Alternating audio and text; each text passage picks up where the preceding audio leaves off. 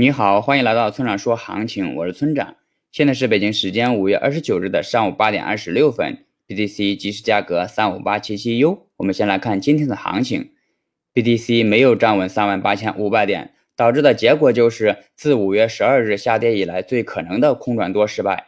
不过目前也并不是说没有一丝的希望了。如果中午十二点前 BTC 能够再次站上三万八千五百点，则可认为空转多成功。如果站不上去的话，则后市又会回到三万一千点到四万一千点这个大区间的下沿寻求支撑。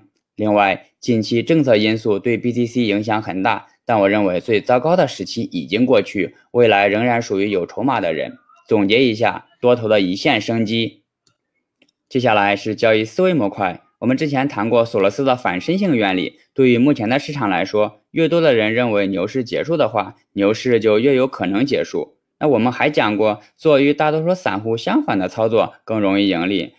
那么这是不是与反身性原理相矛盾呢？乍一看好像是这么回事儿，但仔细琢磨就会发现其中的问题。反身性原理中的人并不是散户，而是机构和大户。当然，散户可能会加速行情的进程，但很难改变行情的趋势。也就是说，后市会怎么走，我们还要观察机构和大户的动向，不能只看散户怎么做。现在我问你了，如果我们从这个角度考量的话，你认为牛市结束了吗？好了，以上就是本期节目的全部内容。如果你想参考我的最新操作，请查看今天的策略版分析。拜拜。